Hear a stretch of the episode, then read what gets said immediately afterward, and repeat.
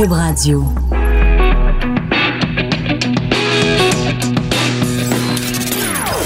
Des opinions bien à elle. Sophie Durocher. Son franc-parler ne laisse personne indifférent. On n'est pas obligé d'être d'accord. Bonjour tout le monde, très contente d'être avec vous en ce beau vendredi. Euh, dès le départ, je dois vous dire que c'est mon, c'est un vendredi spécial pour moi parce que ben après je serai pas là. La semaine prochaine, je vais être absente et c'est Lise Ravary que vous allez entendre un petit peu plus tard dans l'émission comme chroniqueuse qui sera aux commandes de l'émission. On n'est pas obligé d'être d'accord. Moi, je vous retrouverai ben, dans une semaine, euh, le 4 mars. Donc c'est un vendredi fébrile pour toutes sortes de raisons. Le savez, on est en pleine période où euh, tout le monde regarde dans son compte en banque en disant bon, est-ce que j'ai de l'argent cette année pour épargner, pour mettre de l'argent dans mes REER, euh, dans mon dans mon fonds de pension personnel, euh, parce qu'on a jusqu'au 28 février donc pour le faire et c'est le bon moment de parler de finances personnelles et des trucs que les gens qui ont réussi à devenir millionnaires ont mis en application. Évidemment, des trucs qu'ils ont mis en application très jeunes parce que vous le savez, l'épargne ça commence très jeune. Je lisais d'ailleurs récemment une déclaration de Pierre-Yves McSween, l'auteur de En as-tu vraiment besoin, qui disait, ben moi, les gens, je m'intéresse aux gens qui s'intéressent aux finances en 18 et 35 ans. Après 35 ans, c'est trop tard, c'est un cas désespéré. Alors, on va parler de millionnaires et de qui ils sont, ces millionnaires, avec Nicolas Bérubé, qui est auteur et journaliste. Il a écrit un livre qui s'intitule Les millionnaires ne sont pas ceux que vous croyez. Bonjour, Nicolas. Bonjour. J'adore le titre de votre livre, Nicolas, parce que on se fait, dès qu'on dit le mot millionnaire à quelqu'un, on se fait tous euh, une image de quelqu'un qui roule euh, dans la bagnole de l'année, euh, qui a une montre bling-bling, qui passe ses vacances dans le sud et qui a une grosse baraque. Et ce qu'on découvre dans votre livre, c'est exactement le contraire.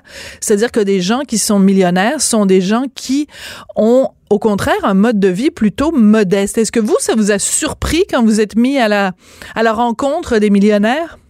Moi, ça m'a surpris de, de, les voir ici au Québec parce que il y a 25 ans, il y a hum, peut-être certains auditeurs ou peut-être vous l'avez euh, entendu parler, il y a un livre qui s'appelle The Millionaire Next Door, oui. qui a un peu qui a un peu mis la table un peu pour cette façon de voir la richesse. Et eux, ils ont ils ont découvert des choses assez incroyables, comme par exemple aux États-Unis, la voiture la plus populaire chez les millionnaires, c'est Toyota. et euh, toutes sortes de, statistiques comme ça. Ils, ont des maisons qui coûtent entre 2 et 300 000 dollars. C'est des gens qui, euh, qui qui magasinent pas tant que ça, qui vont au resto quand ils quand ils en ont envie, mais qui en font pas de maladie. Mm-hmm. euh, et il y a d'autres statistiques, par exemple, qui sont sorties cette année, comme par exemple, il y a les trois quarts des millionnaires américains n'ont jamais dépensé plus de 100 dollars pour une paire de jeans. donc, c'est, ça c'est une bonne statistique, Nicolas, parce que on le sait, on rentre dans certains magasins des fois, puis il y a des paires de jeans à 500 puis à 800 dollars. J'ai jamais compris qui achetait ça. Donc la réponse, c'est que ce ne sont pas des millionnaires qui achètent des, jeans à 800 dollars. Non, c'est ça. Et puis, ce que mon livre met en lumière un peu, c'est la, distinction entre euh, le train de vie et la richesse. Des fois, on, a tendance à confondre un peu. Tu sais, je mm. fais un gros salaire, par exemple, je fais, je sais pas, quelqu'un qui fait 10 000, 15 000 dollars par mois, c'est un énorme salaire. Mais cette personne-là en dépense 10 000 et 15 000 et même plus cette personne-là n'est pas en train de s'enrichir. Donc, c'est pas, c'est, c'est, euh, c'est facile. notre œil est, pas entraîné pour pour voir les millionnaires. Les millionnaires, c'est des gens qui ont des vies en général de la classe moyenne, classe moyenne élevée. Là, c'est pas des gens qui mhm. se privent, mais c'est pas des gens qui ont des vies qui font en sorte que tu te retournes, tu te dis oh mon Dieu, tu sais, euh, moi les gens à qui j'ai parlé, la voiture la plus populaire, c'était une Honda. Euh, hmm. C'est des gens qui habitent souvent en banlieue, dans des maisons c'est de la classe moyenne élevée, euh, des enfants, une piscine dans la cour, euh, des gens qui voyagent. Donc, c'est pas des gens qui euh, qui font des, des, sacrifices incroyables parce que bon, c'est sûr que c'est le réflexe qu'on se dit oui, ces gens-là sont riches, mais ils s'empêchent de vivre. Donc, ouais, c'est des pixous. Ouais, c'est des pixous, c'est des séraphins. Là, c'est ça. Ils sont, ils ont pas de vie, puis c'est plate. Exactement. Donc, c'est ce que j'ai voulu vérifier. Et je, peux vous dire que non, il y a des gens qui ont des, des trains de vie pas mal plus élevés que le mien euh, et qui euh, ont, euh, au début de la quarantaine, à la mi-quarantaine, accumulé des actifs de 1, 2 millions, qui ont fini de payer leur maison. Donc, c'est assez renversant de parler à ces gens-là puis de voir que c'est vraiment monsieur, madame, tout le monde. C'est pas des gens qui ont des salaires euh, de PDG. C'est pas des gens qui ont euh, euh, vraiment un train de vie où tu où, associes ça avec l'argent finalement. Mais c'est ça qui est intéressant, c'est que peut-être que justement on devrait, après avoir lu votre livre, complètement changer nos points de vue. Et quand on voit, parce que vous parlez des, des millionnaires au Québec qui se promènent en Honda, donc on devrait avoir le réflexe contraire. Quand on voit quelqu'un qui se promène avec une BM on devrait au contraire s'inquiéter pour cette personne-là parce que les chances sont que cette personne-là n'a pas les moyens de rouler en BM. c'est peut-être, on devrait complètement changer notre regard parce que, par exemple, une des statistiques qui m'a frappé dans, dans votre livre, c'est que vous, euh, vous vous basez vraiment sur des chiffres au Canada et la plupart des millionnaires n'habitent pas dans les quartiers UP. Donc, c'est quand on se promène dans les quartiers comme Westmount, Outremont ou Sillery euh, à Québec qu'on devrait peut-être s'inquiéter pour ces gens-là en disant peut-être qu'ils ont de la difficulté à payer leur hypothèque tous les mois alors que quelqu'un qui vit à Limoilou est peut-être beaucoup plus riche parce qu'il a les moyens. En fait, est-ce que être euh, être millionnaire, c'est pas tout simplement des gens qui ont mis deux choses en, en, en, application? Un, de pas s'endetter. Deux, faire des budgets et vivre selon ses moyens. C'est pas mal les règles d'or, non? Oui, c'est ça exactement. Puis vous avez raison concernant les, les voitures. Euh, la majorité des, premièrement au Canada, il n'y a jamais eu autant de voitures de luxe sur la route. Là. Vous n'avez pas la berlue, il y en a plus que jamais. Et les deux tiers, c'est des, c'est des locations. Donc, quand vous voyez une voiture de luxe passer, une Porsche dans la rue, quoi que ce soit, une BM, c'est une dette. C'est pas, c'est pas, c'est pas, c'est pas de la richesse, c'est, c'est de la dette. C'est bon, c'est euh, bon. Donc, c'est, c'est, pour avoir une voiture comme ça, c'est, ça prend juste une signature. Donc, c'est, c'est, euh, c'est très facile d'aller là. Mais, c'est là, mais, c'est là aussi, Nicolas, excuse-moi, je, je, je vous interromps tout de suite. C'est que vous dites c'est juste une signature, mais est-ce que c'est pas ça le problème justement de la société québécoise? Mais en fait, c'est un phénomène nord-américain puis même peut-être occidental. C'est tellement facile de faire semblant. C'est tellement facile. On, on a une carte de crédit, la banque nous écrit en disant ben voyons. C'est tellement facile. On peut vous ouvrir une marge de crédit. On peut vous en donner plus. On peut vous donner une deuxième carte de crédit. C'est tellement facile de s'endetter que, vous le dites, on a juste signé, puis n'importe qui peut avoir une BDMW ou presque. Ben, tout à fait, tout à fait. Puis moi, c'est ce qui m'intéressait, c'est ces gens-là, parce que les gens à qui je parle gagnent environ entre 30 euh, 000 et 100 000 dollars par année, les gens à qui j'ai parlé. Et, euh, et, et, moi, ce que je cherche à savoir, c'est que, comme vous avez mentionné au début de l'émission, c'est vrai que quand on commence jeune, on a des, des résultats frappants assez tôt dans la vie. Oui, grâce aux euh, intérêts composés. Ouais. Exactement. Donc moi, je suis pas aussi drastique que Pierre-Yves McSween, qui, qui a par, ailleurs de très bons de très bons conseils. Je pense que plus tard dans la vie aussi, on, gagne à dépenser moins que notre mm-hmm. salaire. Ça, ça, ça, ça va toujours faire baisser le stress. Mais c'est vrai que pour avoir des résultats que je qualifie de spectaculaire. Euh, c'est vrai que moi, c'est les, gens à qui j'ai parlé, ils avaient un point en commun, c'est qu'ils n'ont pas vu leur euh, leur premier job, leur premier vrai chèque de paye euh, hmm. après leurs études, comme un feu vert pour hmm. vivre comme les riches. Carte blanche, en wait don, en dépenses et tout ça. Et, et, ça, c'est crucial. Et puis vous avez raison de le mentionner, Nicolas, parce que la première job, pour bien des gens, ça signifie, ah oh, ben là, je suis tanné d'être locataire ou d'avoir des colocs, je m'achète une maison. Ben, la plupart des gens n'ont pas les moyens, en fait. La première job, ça signifie pour beaucoup de gens, ah ben je suis tanné là d'utiliser la voiture de, de, de papa maman ou d'être dans les transports en commun, je m'achète une auto mais t'as pas les moyens. Donc, c'est comme si la première job, c'était une carte blanche pour s'endetter, alors que ça devrait être une carte blanche pour épargner.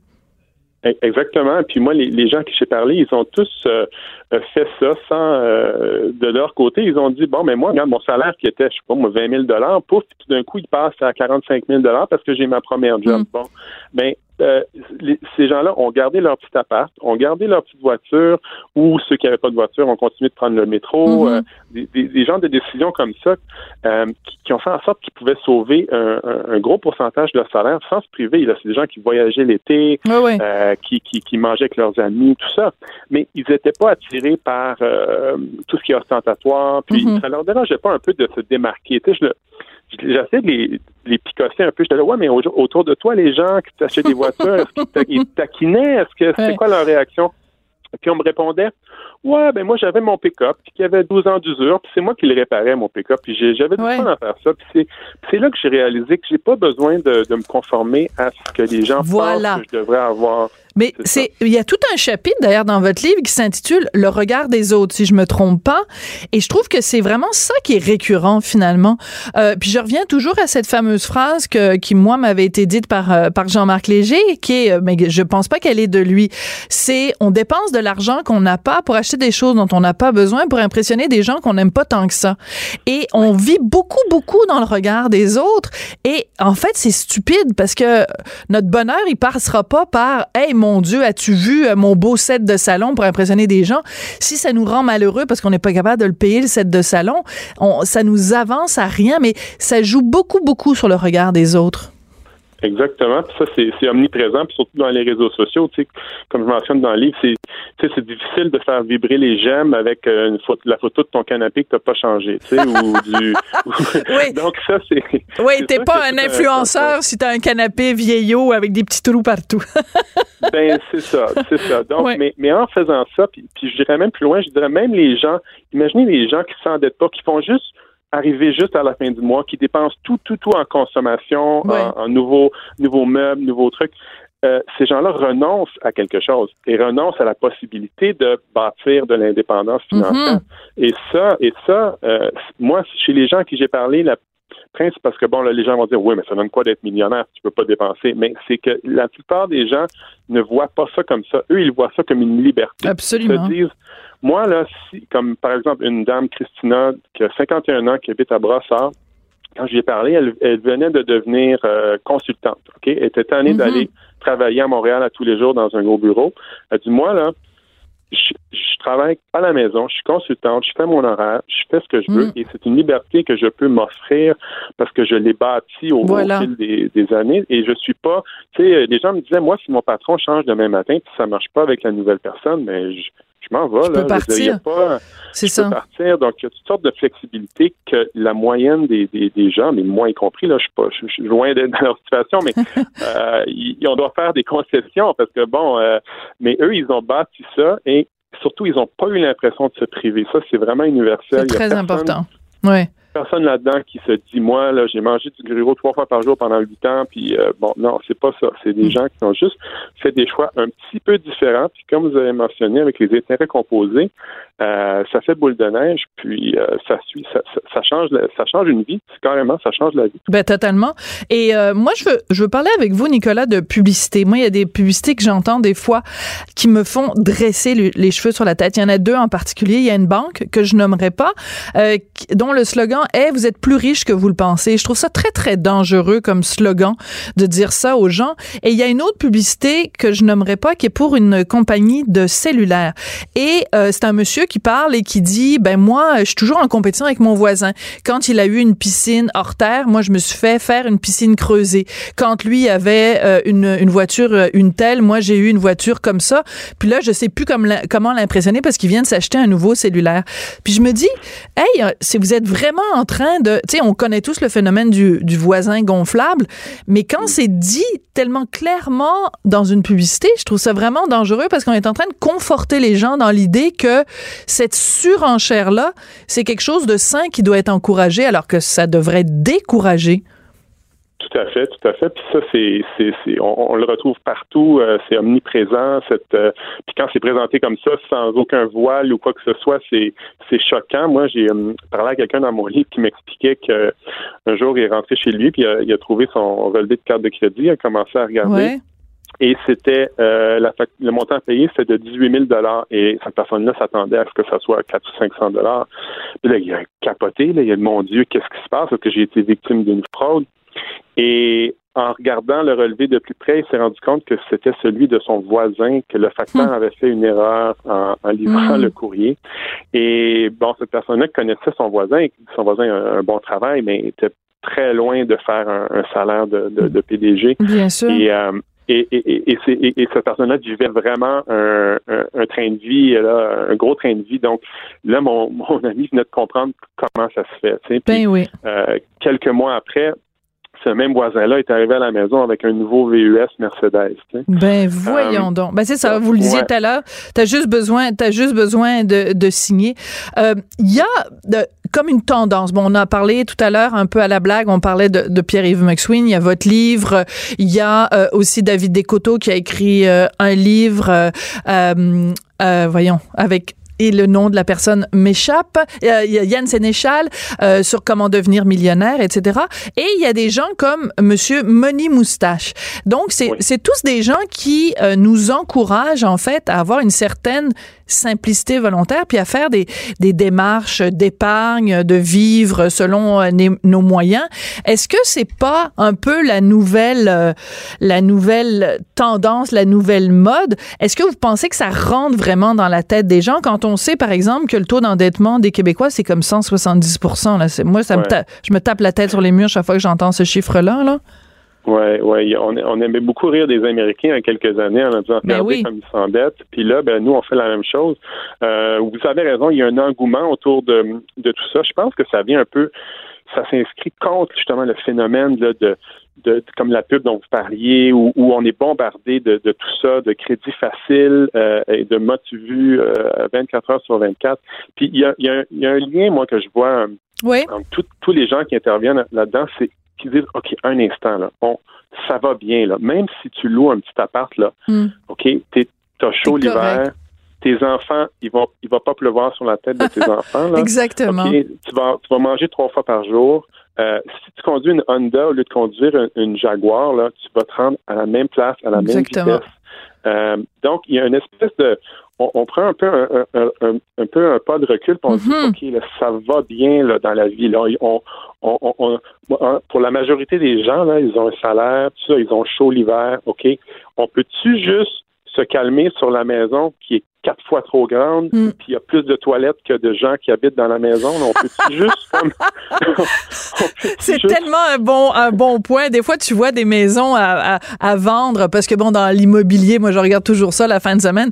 Des fois, tu vois une maison, c'est comme il y a huit salles de bain, puis il y a deux personnes qui habitent là-dedans. Tu sais, il me semble, tu sais, quand il y en a un qui fait pipi dans une toilette, puis l'autre fait un numéro 2 dans l'autre toilette, tu sais, ils font quoi avec les sept autres toilettes qui sont inutilisées? C'est pour les chiens, pour les chats? Je sais pas. Je, je comprends pas l'idée de. J'adore votre ratio euh, per, habitant versus euh, nombre de toilettes. J'adore ça.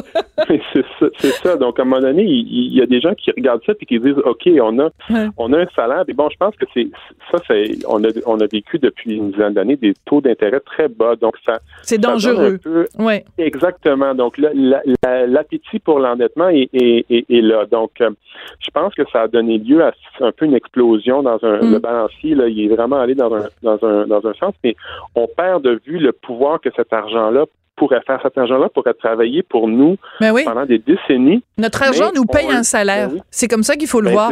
Notre argent nous paye un salaire. Ça, c'est une formule que j'ai entendue quand j'avais 21 ans. J'avais un chum qui était très, qui était beaucoup plus âgé que moi, qui, qui épargnait constamment. Puis il me disait, Sophie, si tu veux être indépendante financièrement, mets de l'argent de côté et ton argent va te verser un salaire. Puis l'image m'est restée, puis je trouve qu'elle est importante à répéter. Tout à fait. Oui. Tout à fait. Puis des fois, les gens sont découragés, ils disent ouais, sauver pour la retraite, c'est la retraite, ça a l'air loin, ça a l'air plate. Mais moi, je le vois pas comme ça. Je vois ça comme tout, tout au long de ta vie. Si tu as des épargnes, si tu as un, un REER ou, ou, ou tout ça, tu vas avoir de la liberté à chaque jour. Mm. Tu vas avoir ton stress va diminuer à chaque jour. Tu vas être Mm. capable de faire face à des imprévus parce qu'on sait tous que les imprévus, il, il va en avoir. Mm. Euh, C'est très prévisible, ouais. Ouais, donc moi, je vois pas ça comme la retraite. Oui, c'est important, mais tout le long, tout le long de, de, de, de notre vie, les gens qui sont très endettés vont vont vivre du stress. Ils, ils vont Mm. pas avoir de marge de manœuvre. Ils vont devoir couper dans leur dans leur train de vie. On parle de, des sacrifices que les gens qui épargnent font, mais les gens qui sont endettés, euh, rendus au mois de janvier, février, quand, quand les cartes de crédit arrivent, euh, ils coupent eux autres aussi. Donc il y a, Ben il y a, oui. il y a tout un. Donc l'idée, c'est de toujours dépenser une coche en dessous au lieu d'une petite coche au-dessus. Puis ça ça fait boule de neige ce, ce comportement-là. Puis c'est ça qui va, qui va déterminer l- un peu comment les gens vont vivre leur vie. Ben, puis euh, vous avez parlé du mot pouvoir, ben c'est ça, la liberté et le pouvoir, ça vient aussi euh, avec l'épargne. Même si c'est moins sexy, tu sais, tu dis moi j'épargne, tu sais, il y a personne qui dit oh mon dieu c'est excitant, je vais je vais me mais je vais côtoyer des gens qui épargnent, c'est bien plus excitant de côtoyer des gens qui dépensent, mais à la fin de l'année là, qui est le plus heureux? Je vais juste, j'ai adoré votre livre, c'est vraiment passionnant. Je vais juste terminer avec une citation que vous avez mis en exergue au tout début du livre, c'est de Bukowski, l'écrivain euh, célèbre euh, qui, aimait bien euh, l'alcool et, les jolies femmes. L'argent est comme le sexe, cela semble beaucoup plus important quand vous n'en avez pas. J'adore ça. Nicolas, ça a été un plaisir de vous parler. Nicolas Bérubé, donc, qui est auteur du livre Les millionnaires ne sont pas ceux que vous croyez. Tout le monde a droit à son opinion. Elle requestionne, elle analyse, elle propose des solutions. De 14 à 15, Sophie Durocher. On n'est pas obligé d'être d'accord. I would like to thank the Academy and God and my family. À chaque année aux Oscars, c'est la même chose dans les remerciements. Les gens remercient l'Académie, remercient euh, le bon Dieu, remercient leur famille, remercient leurs professeurs euh, de secondaire. Euh, on ne sait pas à quoi vont ressembler peut-être les remerciements de deux Québécois qui sont en liste dans la section meilleur court métrage. C'est Jérémy Comte et Marianne Farley qui sont tous les deux en nomination dans cette catégorie. Mais ce qu'on sait, c'est que les yeux du Québec vont être rivés sur cette catégorie-là, parce que c'est quand même assez particulier que dans une catégorie, il y ait deux Québécois qui s'affrontent. C'est quand même particulier. Ce qui est particulier aussi, c'est que ces deux courts-métrages sont distribués par la même personne. Il s'appelle Jean-Christophe euh, euh, Lamontagne. J'ai l'âge d'être trois fois sa mère. Je pense que j'ai l'âge d'être sa grand-mère, à peu près. Et c'est lui qui est distributeur et cofondateur de H264 Distribution. Bonjour, Monsieur Lamontagne. Bonjour. Vous avez quoi, 22, 23 ans? Non, non, 29 ans. Je suis quand même un peu plus vieux. 29 ans, mais j'ai quand même l'âge d'être d'être votre mère. Écoutez, votre parcours, votre parcours, euh, Monsieur Lamontagne, est tellement impressionnant. Ça fait seulement quatre ans que vous avez cette boîte de distribution et déjà après seulement quatre ans d'existence, deux courts métrages euh, en nomination aux Oscars. Euh, vous avez du pif, vous avez du talent pour reconnaître le talent des autres. C'est quoi votre secret? Puis une fois que vous allez m'avoir dit votre secret, je pense que je vais aller m'acheter un billet de l'auto de 649 en me fiant sur vos, euh, sur vos prédictions. ben, ben, merci beaucoup. Euh, c'est très gentil. Effectivement, euh, ça fait moins de quatre ans qu'on a fondé la compagnie. Puis bien que ça demeure un rêve pour, pour moi et pour un paquet de gens qui travaillent en cinéma, les Oscars, on fait pas ça pour ça, mais quand ça arrive, c'est sûr que c'est exceptionnel, puis on, est sur un nuage depuis plusieurs semaines et on, vit vraiment, puis on savoure chaque instant. Euh, puis après, comment dénicher deux films qui, se ramassent aux Oscars?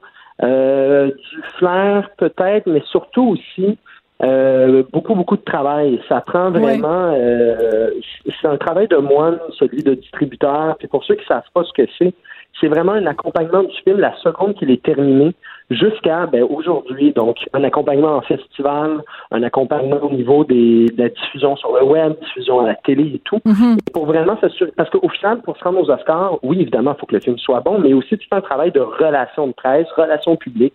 Il faut faire parler des films. Ouais. Donc, je pense que c'est aussi beaucoup de travail, un mélange de faire et aussi le fait qu'au Québec, on est, et ça, il y a peu de gens qui le savent, on est la place au monde où il se crée le plus de courts-métrages et des courts-métrages de qualité. Absolument. Qui rayonnent partout dans le monde. Puis pour moi, c'est pas juste symptomatique de mon travail, mais c'est vraiment symptomatique d'une industrie qui est vraiment super vibrante au Québec, puis c'est le fun de voir ça. Mais vous avez raison de dire qu'on n'en parle pas suffisamment parce que il y a, peu aussi de moyens de diffusion. C'est-à-dire que moi, j'aimerais beaucoup, à chaque fois que je vais au cinéma au Québec, qu'il y ait un court-métrage québécois avant le film, surtout si le film c'est un gros euh, blockbuster américain avec des gens qui s'entretuent tout le temps, là. Je trouve qu'il manque de, il manque de moyens de diffusion. Tu sais, vous avez le savoir-faire, mais on n'a pas nécessairement le faire savoir. Ben exactement. Puis c'est vraiment un peu la, mission euh, qu'on s'est donnée, puis c'est notre cheval de bataille, c'est comment est-ce qu'on peut s'assurer que les gens voient les films? Tu sais, euh, c'est quand même la SEDEC qui finance euh, les courts-métrages. Puis on peut même pas les retrouver, par exemple, à la télé publique, à Radio-Canada. bon, oui, on, va les trouver sur tout.tv, mais des courts-métrages à la télévision, ça serait parfait. C'est un ben format court une émission de 30 minutes euh, où on présente deux courts-métrages serait exceptionnel. Euh, mettre des courts-métrages avant des longs, l'industrie de la musique le fait, l'industrie de l'humour le fait. C'est vrai. Ce concept de première partie-là est un tremplin super pour la relève. Mm, mm. Et on dirait qu'on est en retard de peut-être 10-15 ans au cinéma. Mais... C'est pour ça que nous, on travaille très fort pour pousser et pour vraiment faire parler des films parce que les courts-métrages, des fois, ont mauvaise presse. Oui. Oui, c'est ça. Les gens ont un regard un petit peu méprisant. genre, euh, c'est quand, quand on rencontre quelqu'un qui a fait un court métrage, on dit ah oui, puis c'est quand que tu fais ton long métrage, comme si c'était un mode. non, mais comme si c'était un mode mineur, comme si c'était, euh, tu sais, comme dans le hockey, il y a les ligues, euh, les ligues mineures là. moi, je connais pas grand chose au hockey, mais c'est comme si c'était des piouis du cinéma. Là, c'est un peu insultant en fait? Oui, c'est insultant, mais je pense que ça découle vraiment d'une une incompréhension de ce qu'est le court-métrage. Euh, tout simplement parce que les gens en consomment pas, en voient pas, mais euh, j'invite les gens à aller écouter Faux et Marguerite, puis ils vont se rendre compte que c'est vraiment du grand cinéma. Puis je pense qu'il y a tout un travail de médiation culturelle à faire pour faire connaître le court-métrage, parce que c'est des films comme des autres, et souvent même de meilleure qualité on peut vivre en, bien des émotions en 15 minutes euh, et on peut avoir beaucoup plus de plaisir qu'en écoutant des films du Marie Alors, je sais que vous avez deux bébés, puis on ne demande pas à un parent d'avoir un enfant ah. euh, préféré, mais il reste que entre les lignes, on peut voir quand même plusieurs publications euh, américaines qui euh, donne vraiment le film de Marianne Farley, Marguerite euh, gagnant. Euh, comment vous, vous êtes déjà à Los Angeles, quand vous allez être dans la salle, c'est sûr que vous allez être partagé. Vous avez comme deux bébés qui courent dans le dans le même marathon, mais il y en a juste un qui va se rendre qui va se rendre à la médaille d'or. Donc votre cœur de papa est un peu partagé entre vos deux enfants quand même. Ah oui, c'est sûr, c'est déchirant. J'ai l'impression que dimanche, c'est la finale de la Coupe Stanley, puis j'ai un enfant dans chaque équipe. euh... c'est une bonne image, ça. Oui, oui, c'est une bonne image, oui. Et, c'est un peu ça. Effectivement, dans les dernières semaines, il y a beaucoup de, de, prédictions qui sont sorties. On voit beaucoup Marguerite. Mais Fort aussi sur beaucoup, beaucoup de listes. Euh, Fort aussi a connu un parcours exceptionnel, tout comme Marguerite. Puis rendu là, les dés sont, sont lancés. Ouais. Euh, ça peut être un ou l'autre, comme ça peut être aussi, euh, tu sais, n'importe lesquels.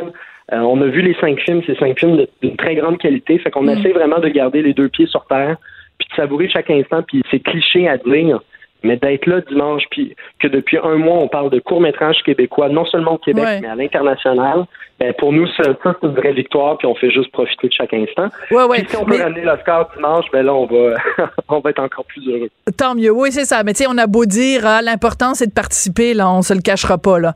Avoir une statuette ou pas en avoir, c'est quand même pas la même chose. Alors, on vous dit le mot de Cambronne, on vous dit ben, euh, break a leg, on vous dit merde, on vous dit toutes les choses euh, qu'on dit aux gens qui sont euh, dans un concours. Et puis, ben évidemment, tous les yeux du Québec seront rivés sur vous et Marianne Farley et Jérémy Comte euh, dimanche euh, aux Oscars. Merci beaucoup d'être venu nous parler.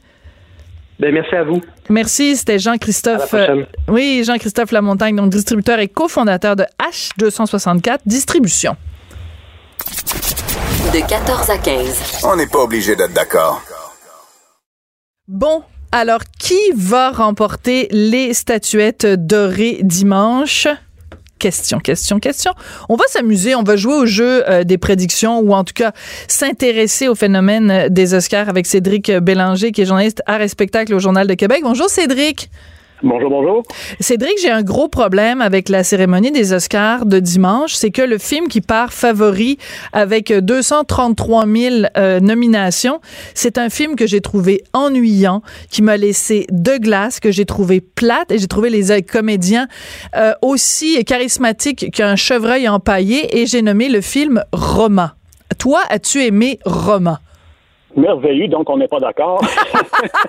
ça marche avec le concept de l'émission? Tout à fait. C'est pour ça que le cinéma existe, pour qu'on puisse débattre des mérites d'un film. Personnellement, c'est un film que j'ai beaucoup, beaucoup aimé, vraiment. Ah, euh, ouais. C'est un cinéma qui m'accroche, qui me plaît.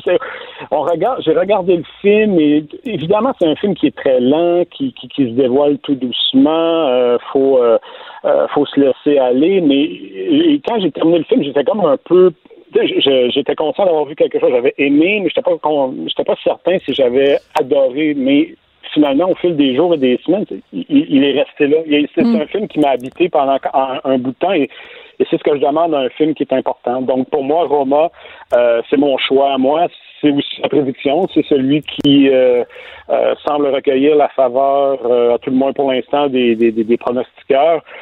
même si Green Book semble mm. avoir beaucoup d'alliés à Hollywood, qui personnellement, moi, je, même si j'ai bien aimé le film, mais sans plus, je trouve que c'est un film très très codé, très un peu un, prévisible, un peu sans surprise, un peu sans surprise. Euh, très hollywoodien. Euh, ça venait pas vraiment me chercher, mais euh, je comprends pourquoi il se retrouve là. C'est mm. le genre de film que l'Académie a aimé publiciter autour des, au cours des années.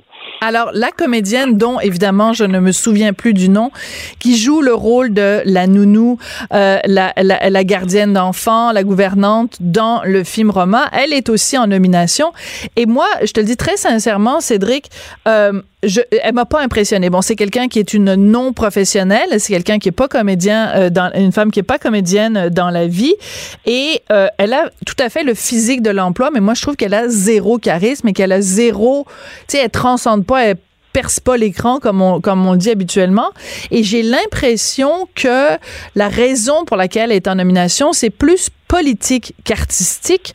Je m'explique. Euh, donc, euh, on sait qu'en ce moment, les grosses discussions aux États-Unis, c'est est-ce qu'on construit ou pas un mur entre les États-Unis et le Mexique? Elle est mexicaine, le film se passe au Mexique et euh, c'est quelqu'un qui en arrache financièrement et tout. Donc, j'ai l'impression qu'on lui a donné cette nomination-là pour faire un gros pied de nez à Donald Trump. Est-ce que tu es d'accord avec moi ou pas?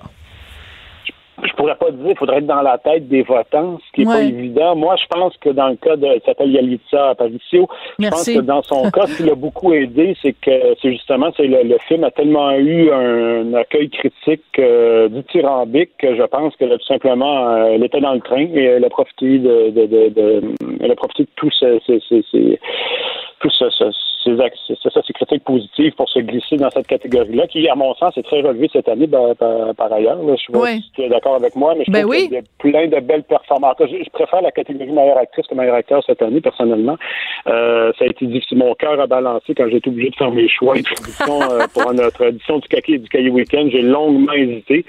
Mais, euh, mais pour revenir à ta question, oui, je pense que c'est pas elle. Il n'y a aucune chance qu'elle remporte le score. De toute façon, déjà qu'elle y soit pour elle, c'est une victoire. C'est déjà énorme. Donc, c'est ça. Mais sinon, pour le reste, dans la, moi, j'ai mon cœur balancé vraiment entre Lady Gaga et Olivia Colman, Michelle Colman, qui est absolument formidable dans ce drôle de cette reine, qui est, bon, euh, mm. euh, malade, aux prises entre avec des, des, problèmes de santé sérieux et qui, euh, bon, je, se, joue un peu avec ces deux servantes qui se disputent ses faveurs. C'est absolument, en tout cas, moi, c'est une découverte. Je ne connaissais pas vraiment, cette ouais. là Et franchement, j'ai été épaté, même si j'ai bien aimé Lady Gaga, mais je trouve que Lady Gaga, c'est un rôle qui est tellement proche de ce qu'elle est dans la Ah oui, tu trouves? Au ben, contraire. une chanteuse. Ouais, mais tu sais, c'est c'est euh, c'est dans la vie quelqu'un de ben, dans, dans, dans sa carrière réelle, quelqu'un de flamboyant, quelqu'un de deuxième degré, quelqu'un de maquillé, quelqu'un de bling bling, quelqu'un avec les cheveux teints. Et dans le film euh, A Star Is Born, elle est toute dans la dans la dans la simplicité, dans le dénuement, dans la vérité, dans l'authenticité. Moi, elle m'a jeté à terre. Hmm. Jeté à terre. Ah ouais, ouais, absolument. Mais je trouve qu'elle est, euh, elle est absolument extraordinaire. Et justement, parlant de A Star Is Born, excuse-moi, mais Bradley Cooper, qui est pas en nomination meilleur réalisateur, là, il y a toutes les raisons d'être déçu. Tu sais, je sais pas si tu as vu l'entrevue qu'il qui, qui l'avait donnée, je pense que avec euh, Oprah, où il disait à quel point, euh, ben, c'est comme, non, avec Ellen DeGeneres, je me souviens plus, tu sais, c'est comme ce gars-là, c'est sa première réalisation et c'est un chef-d'œuvre. Il est, c'est un, réalisateur et un directeur de comédien extraordinaire, non? Euh, il a fait un très bon travail, je suis d'accord avec toi. Par contre, quand on regarde la catégorie meilleure réalisation, on fait sauter qui? Les, les cinq qui sont là, je trouve, ont été, sont, ont fait un travail fabuleux. Euh, autant les, même euh, le, réalisateur polonais euh, Pavel Palikorski, qui, à mon sens, est un des films que j'ai adoré cette année. Moi, j'aurais j'aurais mis, mis dans le meilleur film. Oui, vraiment, là, noir et blanc dans post-seconde guerre, une histoire d'amour entre deux. J'ai adoré ce film. Je, je trouve que le fait qu'il se retrouve en, en meilleure réalisation, c'est enfin Hollywood reconnaît autre chose que c'est que de reconnaît un film en langue étrangère pas seulement un, deux, mm. il y a le produit ben aussi. Donc oui, mais c'est vrai que Bradley Cooper est étonnant pour un premier film. je, je pense que ce n'est que partie remise. Si, ouais. si euh, j'imagine qu'il aura envie de le faire. Euh, d'après moi, euh, il y, a, quelque chose sur lequel bâtir avec A Star is Born. Oui. En tout cas, c'est vraiment pas juste parce que, premièrement, il est beau. Deuxièmement, Lady Gaga vient de se séparer de son chum. Est-ce qu'elle va se mettre avec Bradley Cooper? On le sait pas. Mais Bradley Cooper, il chante merveilleusement bien. il est beau, il est bon comédien et en plus, c'est un bon réalisateur. Moi, je suis comme un peu... Ça m'écarte. Les gens comme ça, là, qui ont trop de talent, là, ça, ça me dégoûte. c'est une blague. Oui, et, il parle français très bien. En plus, oui, j'ai vu une entrevue euh, de lui avec lui et euh, euh, tout récemment, là, vraiment à une émission française, et il expliquait que c'est vraiment juste parce que quand il était aux États-Unis à un moment donné, il a passé juste un an ou deux à Aix-en-Provence, mais vraiment pas très longtemps, là. Puis il s'exprime en français. Des fois, il parle mieux que notre premier ministre, là. Il est vraiment... Euh, non, non, il a tout pour plaire, euh, Bradley Cooper. Mais bon, moi, je suis mariée et j'adore mon mari. et qui parle aussi euh, très bien français, d'ailleurs, mon mari. Hey, Cédric, ça a été un plaisir de te parler. Merci beaucoup. Et donc, évidemment, tu vas couvrir ça. Puis on va aller voir, donc, pour le cahier week-end, tes prédictions et celles, de, celles des collègues. Et puis, ben écoute, si jamais Roma gagne... Euh, meilleur film, euh, ben écoute, euh, je t'enverrai par la poste à Québec une petite bouteille de, de, champagne, puis tu, tu trinqueras à distance. Aucun problème. Marché conclu. Et pendant ce temps-là, moi, j'irais boire ma peine parce que vraiment, c'est un film, je j'ai pas, pas, pas compris l'engouement. Et en plus, un argument qui, qui, me tape sur les nerfs, c'est qu'il y a plein de gens à qui je dis, ah, ben, j'ai pas aimé Roma, qui me disent, oui, mais tu l'as regardé sur Netflix, tu aurais dû le regarder sur grand écran. C'est un film qui a été fait par Netflix pour être vu sur Netflix. Fait que dites-moi pas qu'il faut le regarder sur grand écran. Parce que c'est fait pour être regardé sur Netflix. Fait que si, si, si ça passe mieux sur grand écran, on s'est fait flouer. Non? Oui, mais là, on, embarque dans un autre débat avec Netflix cette année. D'ailleurs, que si Roma gagne le prix, ça a des implications vraiment importantes. Euh, tu as tout à fait raison. même du fait de gagner la statuette, là, ça, ça veut dire que Netflix va pouvoir aller chercher beaucoup, beaucoup de talents à Hollywood qui vont être intéressés à tourner pour eux. Absolument, euh, tout à fait, ça va être déterminant. Tu as, entièrement raison, ça va être euh, tout à fait déterminant. Ben Cédric, merci beaucoup. Cédric, donc journaliste à Respectacle pour le Journal de Québec. Merci beaucoup, puis on va suivre ça avec attention dimanche. On n'est pas obligé d'être d'accord, mais on peut en parler. De 14 à 15. Sophie Durocher. On n'est pas obligé d'être d'accord. Cube Radio. Alors, vous avez vu, bien sûr, passer euh, cette nouvelle euh, révélée par euh, le journal, par nos collègues, des visites éducatives, entre guillemets, dans des magasins Apple. Alors, évidemment, la question, c'est what's next? Hein? À quand euh, une visite euh, chez McDo ou euh, chez Tim Horton ou hein, chez Ameublement Tanguay? On va aller regarder. non, mais c'est, je comprends pas cette histoire-là. des visites éducatives dans un Apple Store. On en parle avec Lise Ravary. Bonjour, Lise. Bonjour, Sophie. Puis j'adore Ameublement Tanguay parce qu'ils sont euh, euh, ils sont euh, publicitaires et ils achètent des publicités ici à Cube Radio, mais ça nous viendrait pas à l'idée de dire on va aller visiter des meubles avec les enfants. Alors pourquoi Qu'est-ce qui a, qui a eu une bulle au cerveau de dire c'est éducatif pour les enfants d'aller visiter un magasin où on vend des iPads et des iPods? Je ne la comprends pas. Ah, moi, je te dirais que probablement un petit génie du marketing chez Apple a trouvé les bons arguments et ça devait probablement ressembler à ceci. Euh, le, monde change, nous sommes dans une société du savoir et de l'information, euh, tout sera numérique demain, Apple est à la, est à la tête de cette révolution-là depuis le début. Euh, quelle meilleure façon que de, de, de, de, se familiariser avec cet univers que de, de venir faire un tour chez nous avec vos mm. élèves? Oui, mais moi, ce que je ne comprends pas, mais je comprends tout à fait, évidemment, le point de vue des gens de Apple, mais je me dis, on a déjà un, un système d'éducation qui euh, est, est, comme un, un, seau percé avec de l'eau qui coule de partout. Il y en a, il y en a quand même une coupe de problèmes dans notre système hmm. d'éducation, qu'on parle de taux de décrochage, qu'on parle de classes trop grandes, qu'on parle de champignons dans les classes. Écoute, nomme-les, là, je peux te faire oh, juste... Oui, non, la liste est longue. La, la, liste, la liste est longue. Alors, je me dis à, quoi ont pensé ces gens en se disant personne va s'en rendre compte, ça ne se saura pas.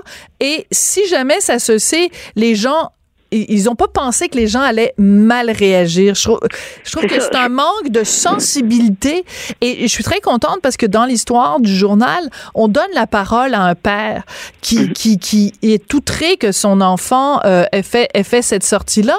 Et je trouve que c'est important parce que c'est, c'est, les parents sont plus intelligents que les administrateurs scolaires? Euh, ça peut arriver, remarque, hein, c'est pas exclu, c'est pas exclu de l'équation. Et quand, quand tu dis, bon, euh, peut-être que les gens ont fait ça disant personne ne va s'en rendre compte, moi je pense que c'est pire que ça. Euh, je pense vraiment que c'est un manque de jugement, un manque total de jugement de, de la part de quelqu'un qui, qui, qui, a acheté la, la ligne marketing d'Apple et qui euh, qui n'a pas réfléchi plus loin que son nez euh, pour se dire ah tiens une sortie qui va pas coûter trop cher il y a pas de il y a pas de billets à acheter tu sais quand tu vas au théâtre faut quand même que ben les, les, écoles payent pour les billets tout ça. Là finalement tout ce que tu as à faire c'est fournir le transport et puis euh, merci bonjour. Et puis ils vont être accueillis comme des petits rois avec la haie d'honneur et, et, et ces gens-là sont jamais mis en tête même pas 30 secondes que l'objectif de la manœuvre le but de la manœuvre c'était de vendre des téléphones et des iPads. Je mm. moi, moi, je pense vraiment là que peut-être un test de coquin intellectuel euh, qui, s'occupe de nos enfants. Je sais pas, je, dis n'importe quoi là, mais j'étais tellement outrée quand j'ai vu ah, ça. J'étais, j'étais renversée. Je me suis dit, comme tu dis, on a tellement de choses euh, urgentes. Tu sais, je suis pas contre les sorties scolaires. Au contraire, euh, j'ai même des souvenirs, moi, de sorties scolaires, mais j'ai des souvenirs de sorties euh, à la nouvelle compagnie théâtrale, des choses comme ça. Mais on m'a jamais amené dans un magasin de quoi que ce soit. De quoi mhm. que ce soit, là, tu sais. Qu'on amène des jeunes, je sais pas, moi, visiter euh, un atelier de forgeron ou, tu sais, j'ai aucun problème avec ça. Tu sais, ça n'a pas besoin d'être éducatif en grosses lettres qui flashent tout le temps. L'éducation, ça passe par plusieurs canaux. Non, mais je comprends. Là, là, non, non, non, non, non, non, non, mais, non. Mais, mais c'est, mais c'est que ça, ça, ça s'attaque au cœur même de ce qu'est la définition de l'éducation. Euh, si on pense que euh, l'école, ça sert à former des consommateurs, c'est pas la même chose que si on pense que l'école est là pour former des citoyens. C'est tout, mais c'est au cœur, je trouve, de, du débat sur les visites euh, au Apple Store. Je trouve que c'est, ça dépend vraiment de la vision que tu as. Est-ce que tu envoies tes enfants à l'école pour que euh, un seul objectif, il se trouve une job en sortant de l'école? Ou est-ce que ton objectif en envoyant ton enfant à l'école, c'est de dire, oui, évidemment, j'aimerais qu'il se trouve une passion, qu'il puisse en vivre, mais au-delà de ça, je veux que mon enfant soit un citoyen à pleine et entière, qui participe aux idées de la société civile, qu'il s'implique, qu'il qu'il réfléchisse, qu'il connaisse le monde dans lequel il vit. C'est pas du tout la même chose, là. Absolument pas. Tu as parfaitement raison. Euh, mais encore là, tu sais, je, je, pense pas qu'il y a eu des administrateurs euh, qui se sont dit. Euh, qui ont eu cette réflexion-là, ouais. Ouais, formons, formons de, de, de, de, parfaits consommateurs, mais en même temps, il faut voir où ils sont eux-mêmes dans leur dans leur vie par rapport à la consommation, par rapport à, à, à l'offre, au marketing. tu sais, peut-être que la personne qui a décidé ça euh, est un grand, grand fan d'Apple et puis il trouve qu'Apple euh, va sauver le monde et que tu sais, c'est des ces, choses-là, là, quand on les décortique, c'est incroyable à quel point on trouve souvent que ça part de, de, quelque chose de tu sais il y a pas de y a pas de grand plan derrière tout ça mais mais mais mais mais mais comme ça se répercute sur des centaines d'enfants oui. euh, t'as pas besoin d'avoir un grand plan pour faire du tort tout à fait. Et les conséquences, moi, tu sais, les enfants vont pas revenir de là en étant des psychopathes euh, ben euh, prêts à faire des mauvais coups pour aller. Je veux pas exagérer non plus. Là, je pense pas qu'il y a un enfant qui a été traumatisé de sa visite euh, au Apple Store. C'est juste le message qu'on leur envoie en leur disant, ben regarde, en 2017, tu vas assister à une pièce de théâtre. En 2018, mm. tu vas visiter un Apple Store. C'est kiff kiff pareil. Les deux s'équivalent. Donc, on est en train de banaliser la consommation. Mais ce qui est intéressant, je trouve, Lise, quand on analyse ça puis qu'on le met un peu plus en perspective, je trouve c'est assez amusant que ça se passe dans le système d'éducation québécois où il y a eu tellement, tellement, tellement de résistance de la part des professeurs et des syndicats de professeurs, de réticence à euh, réintroduire un cours d'économie dans lequel on aurait pu, euh, bon, ben finalement ça va se faire évidemment, mais euh, qu'est-ce qu'on apprend dans ces cours d'économie là Bon, l'importance de l'épargne, l'importance, bon, les intérêts composés, la différence entre un REER, un CELI, le micro, le macro, le budget, les, le PIB, le produit intérieur brut, etc. Le crédit, le mais le crédit et c'est et c'est et c'est les mêmes personnes qui étaient réticentes à avoir un cours d'économie dans les classes québécoises sont les mêmes personnes qui emmènent les enfants visiter un, un, Apple Store, sachant que ben c'est rempli de, de gens qui achètent euh, des, des, des iPhones à crédit ou des gens qui n'en ont absolument pas les moyens. Tu sais, on en parlait un petit peu plus tôt avec Nicolas Bérubé. On vit dans une société québécoise où les gens sont endettés à 170% Pour mm-hmm. chaque 100 dollars gagnés, on a 170 70 dollars de dette. De dette, c'est pas rien. Puis, puis au lieu d'enseigner à nos enfants comment euh, ne pas abuser de leur carte de crédit, on dit en oh, ouais donc on va t'emmener dans un endroit où tu vas faire les dépenses les plus inutiles et les plus, tu sais, flashy, les plus bling bling que tu peux avoir. Imagine quand ces enfants-là en plus rentrés à la maison après. Moi, j'imagine la scène, les scènes. Maman, maman, papa, papa, on est allé chez Apple, j'en veux un, j'en veux un, j'en veux un. Euh, mais, imagine-toi le bouton on qui a été activé par cette sortie-là. Ben moi, je suis pas vraiment d'accord avec toi. Je suis pas d'accord nécessairement avec toi là-dessus, Lise, parce que euh, let's face it, là, soyons clairs, nos enfants de toute façon sont obsédés par les produits Apple. Nos enfants sont obsédés par les produits Apple. Ils sont bombardés de publicité Apple partout. Ils se promènent dans la rue, ils voient tout le monde et son voisin qui a des, des, des qui a des iPads, qui a des qui a des qui a des iPhones, puis ils voient, écoute, ils regardent les nouvelles, puis ils voient des gens qui qui qui vont faire la queue à partir de 3 heures du matin devant un Apple Store pour se procurer l'iPhone parce qu'on est passé du numéro 9 au numéro 10 puis qu'il n'y a pas vraiment de grosse différence entre le 9 et le 10, mais tu ne veux pas être vu avec un Apple 9 quand l'Apple 10 vient de sortir. C'est des enfants, ils évoluent dans cette société-là. Donc je pense pas que c'est le fait de faire cette sortie-là qui va faire en sorte qui vont vouloir avoir des produits Apple. Mais te, souviens-tu, te souviens-tu quel âge ils avaient? Je me souviens pas dans l'enquête.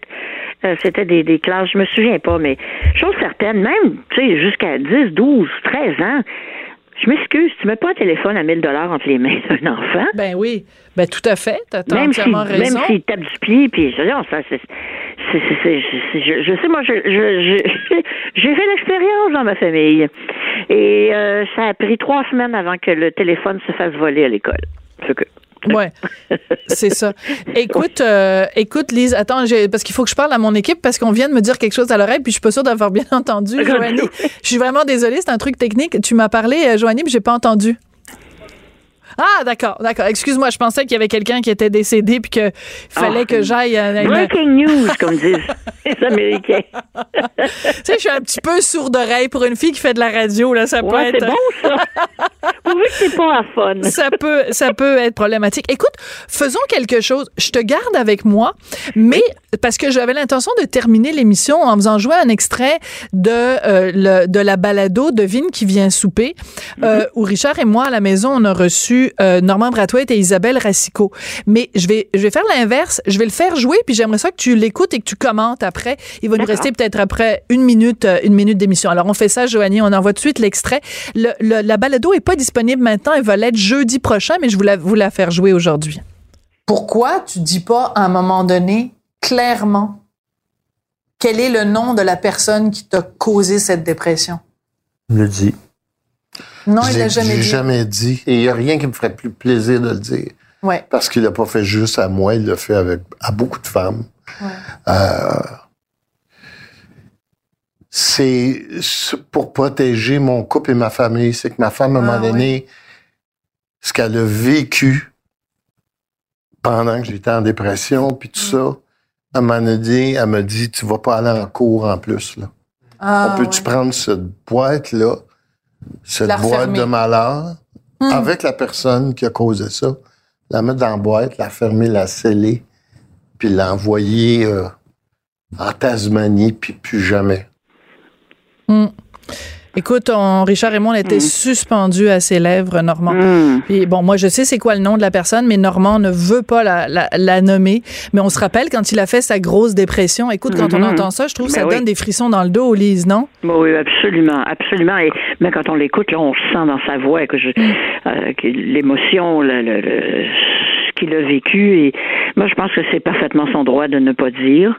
Euh, d'une part, euh, il y a certainement une curiosité maladive chez certains. On est des êtres humains, hein. mais en même temps, euh, sa famille, ses enfants, sa femme, sa vie, sa santé mentale. je pense qu'il a raison de protéger cela. Ouais. Lise, te rappelles-tu quand euh, Normand était monté sur scène au Gémeaux, puis qu'il mm. avait remercié euh, le, pour le Gémeaux euh, hommage, qu'il avait remercié, puis qu'il avait remercié sa psy? Puis c'est là qu'on avait su qu'il avait fait vraiment pas juste une petite dépression, une dépression profonde. Ça a été quelqu'un, ça a été un discours marquant, ça a marqué les esprits. Vraiment, moi j'avais beaucoup d'admiration pour Normand. Puis c'est un sujet dont on parle souvent, toi et moi, les, mm-hmm. les dépressions, la maladie mentale. Chaque fois que quelqu'un en parle publiquement à quel point c'est important. Tu es d'accord avec moi? Absolument, ça fait avancer, ça fait ouvrir les esprits et c'est ce qu'il faut. Ouais. Lise, ça a été un plaisir, je t'embrasse. Cube Radio.